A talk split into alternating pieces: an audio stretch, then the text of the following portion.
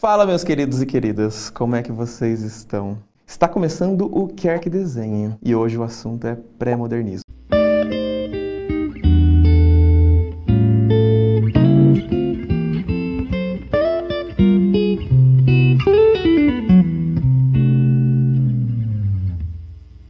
Nossa aula sobre pré-modernismo está apenas começando.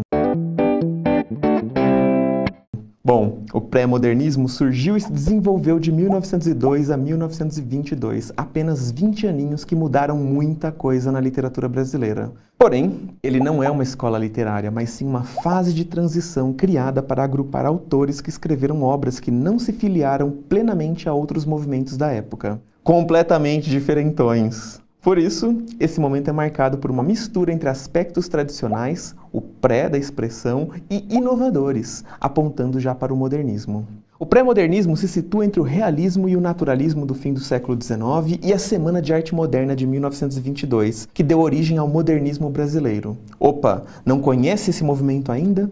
Relaxa que a gente já tem um mapa mental sobre isso, é só clicar no card que vai aparecer aqui em cima.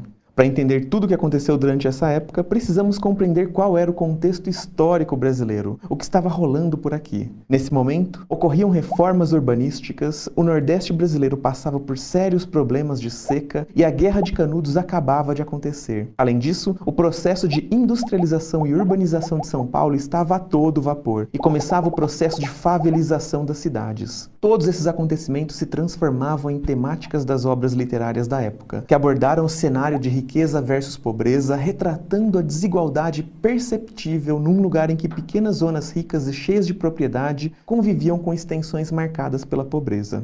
Os autores também tentavam criar personagens sem idealização romântica, porque isso os afastava da vida real do brasileiro. Logo, surgiram novos personagens mais concretos e próximos ao cotidiano, que normalmente eram imigrantes, sertanejos e funcionários públicos. O grande objetivo ao se escrever sobre essas pessoas e situações era trazer à tona um Brasil real na literatura. Eu sei que vocês já estão doidos para saber que autores são esses que mudaram tudo, né? O pedido de vocês é uma ordem. Tiveram quatro escritores com maior destaque durante esse período. Todos eles carregam consigo resquícios de escolas literárias anteriores, mas, ao mesmo tempo, trazem inovações, mudanças. Na poesia, Augusto dos Anjos carregava, por um lado, algumas características do simbolismo, como o uso do soneto e decassílabo, e por outro usava um vocabulário antipoético, ou seja, inesperado para a poesia. Por exemplo, ao falar de excreções corpóreas, corpos em putrefação e usar vocabulário médico e filosófico, abordando ainda cenas cotidianas em suas criações.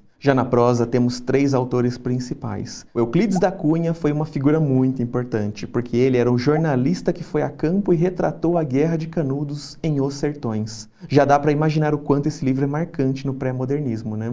Apesar do autor trazer influências do determinismo e uma linguagem rebuscada e barroca, ele inovou ao fazer uma denúncia social sobre o sertão, apresentando outra perspectiva sobre a miséria que assolava a região. Outra personalidade literária relevante no pré-modernismo foi Lobato, mas não por causa do sítio do Pica-Pau Amarelo, não. Foi devido ao seu personagem Jeca Tatu, o caipira preguiçoso, em que o autor procurava retratar o atraso e abandono do Vale do Paraíba e, ao mesmo tempo, denunciar os problemas da vida no interior paulista, utilizando uma narrativa descritiva realista que, como vocês já imaginam, ele trouxe do realismo. Por último, mas não menos importante, vamos falar sobre Lima Barreto, o autor mais crítico do pré-modernismo. Utilizando uma linguagem despojada e coloquial, o que lhe rendeu muitas críticas por parte dos intelectuais da época, mas também o aproximou das experimentações modernistas, as obras de Lima Barreto falavam sobretudo da realidade urbana e periférica, realizando uma denúncia dos preconceitos raciais e sociais vigentes no Brasil pós-abolição e proclamação da República.